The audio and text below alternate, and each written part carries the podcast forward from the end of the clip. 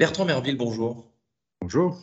Alors, le déclic qui vous a donné envie de faire votre métier, donc le métier euh, d'avocat, c'était quoi? Donc, racontez-moi, je ne sais pas, un souvenir scolaire, un souvenir d'enfance, une personnalité que vous admirez peut-être, ou alors peut-être absolument rien du tout. Euh, à vous de choisir ces cartes blanches pour commencer. Bah, c'est une bonne question, Quentin. Euh, en fait, je suis venu au métier d'avocat par le droit du travail. J'ai fait un stage en entreprise, mon premier stage, c'était chez Total. J'ai découvert qu'en entreprise, il pouvait y avoir quelques combats entre l'employeur, les syndicats, qu'il fallait euh, défendre le projet d'entreprise quand on est côté entreprise naturellement. Et donc c'est de là euh, m'est venu le goût de la défense et la volonté de porter le, projet d'entreprise à l'extérieur. Donc il fallait que je revête la robe pour ça. Donc euh, j'ai transformé l'essai en 2000, ça fait plus de 20 ans maintenant. Logique.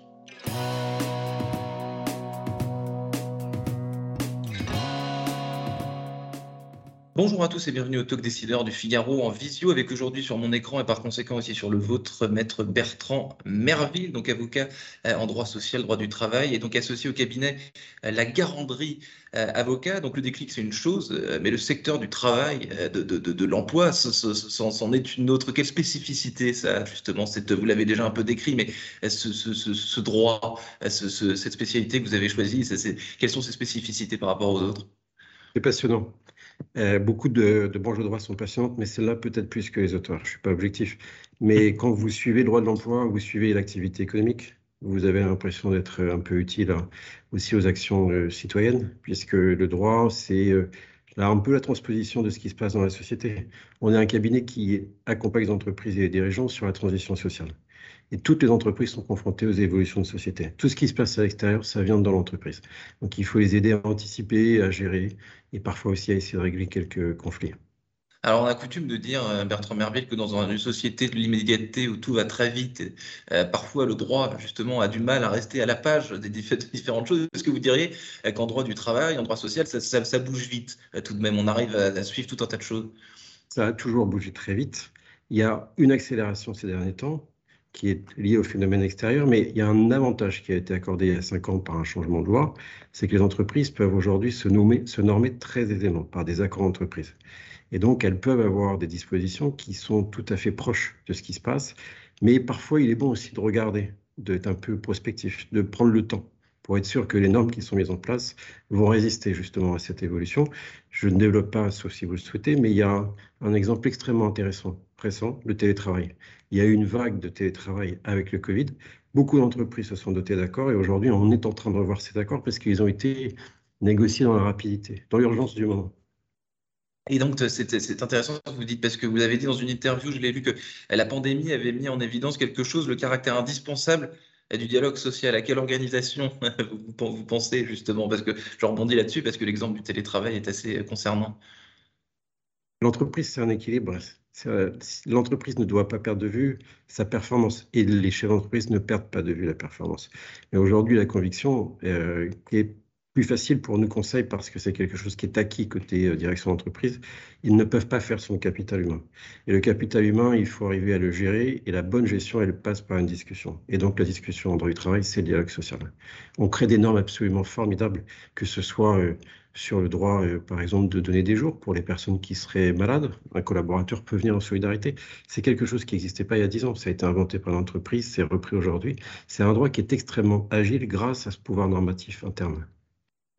Vous avez, vous avez dit que, que les accords du télétravail, enfin certains, en tout cas, les accords du télétravail avaient été négociés euh, un peu à la, à, la va-vite. Est-ce que là, vous dites que euh, dans, la, dans plein d'organisations, dans plein d'entreprises, c'est un sujet qui est encore sur la table et qui, qui est loin d'être clos, finalement? C'est la magie du droit social. Quand vous avez d'abord très souvent la loi, puis après l'interprétation de la loi par le juge. Aujourd'hui, vous avez la loi, vous avez en plus ou parfois à côté euh, les accords d'entreprise qui vont aussi conduire à quelques interprétations, parfois en interne ou parfois côté, euh, côté juge.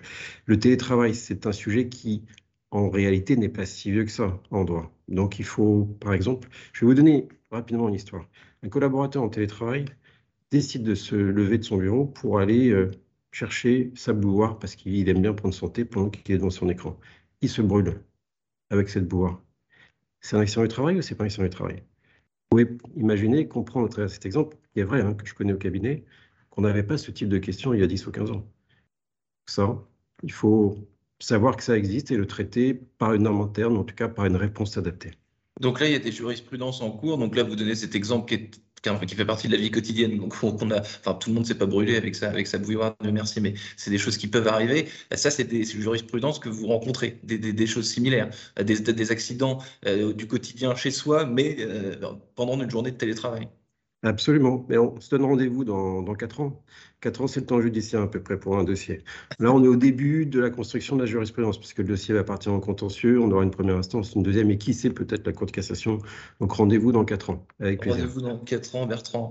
Euh, Merville, vous vous intéressez aussi beaucoup au phénomène des, des lanceurs d'alerte. Vous avez co-signé une tribune à ce sujet dans l'opinion que j'ai lue, euh, qui est intitulée Les bonnes intentions euh, et les pavés. Qu'est-ce qu'il y a derrière cette formulation un peu, un peu sibylline?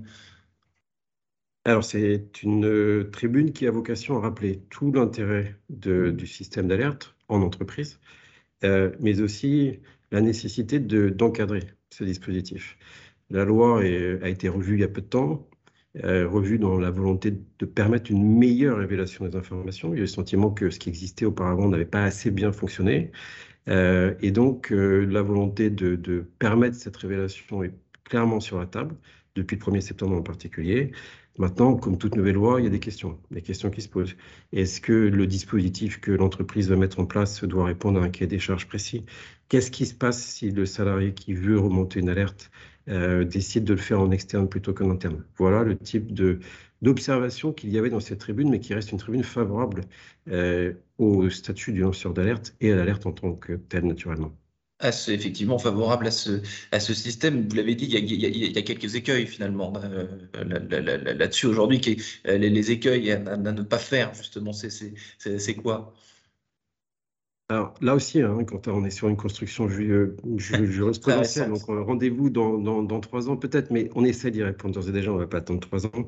la première des choses, c'est de savoir si, lorsque je détiens l'information, une information qui me semble importante, qui serait peut-être une atteinte à, l'intérêt général ou tout simplement une violation de la loi. Est-ce que l'entreprise dans laquelle je travaille m'offre un dispositif qui me permet de remonter cette information? Est-ce que ce dispositif m'assure la confidentialité?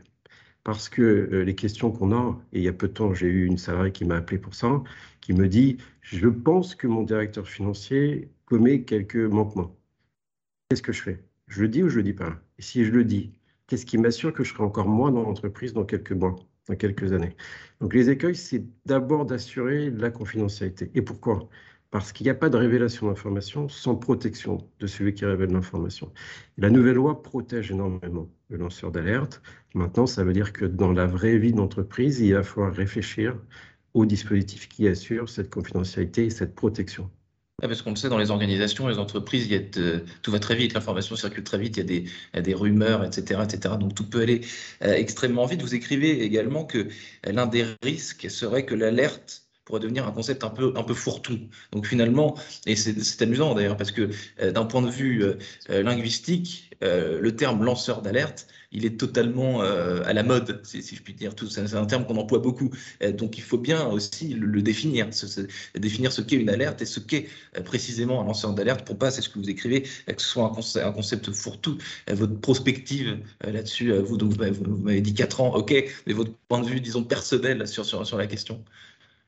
Alors, l'alerte, elle n'est pas définie dans la loi. C'est le lanceur d'alerte qui est défini. C'est ça, et, ce, que je dis dans la tribune, et ce que commencent à percevoir tous les juristes et les, chefs d'entreprise, c'est que l'alerte, le lanceur d'alerte, c'est celui qui informe, qui révèle des faits qui, bien sûr, seraient une atteinte au préjudice général, par exemple l'intérêt général, mais aussi la violation de la loi, par exemple. Et ça, c'est extrêmement large. Je vous donne un exemple. Si j'ai un collaborateur d'entreprise qui dit à son employeur, moi, mes heures supplémentaires, elles ne sont pas correctement payées. Ou vous ne payez pas correctement les heures supplémentaires. Que fait cette personne? Elle révèle, selon son opinion, qu'il n'y a pas le respect de la loi sur les heures supplémentaires. Cette personne endosse immédiatement le statut de lanceur d'alerte, avec des conséquences importantes ensuite sur la relation individuelle de travail. C'est là-dessus qu'on a alerté en disant c'est formidable de remonter les informations, puisque qu'est-ce que c'est au fond le dispositif de lanceur d'alerte? C'est un dispositif de régulation.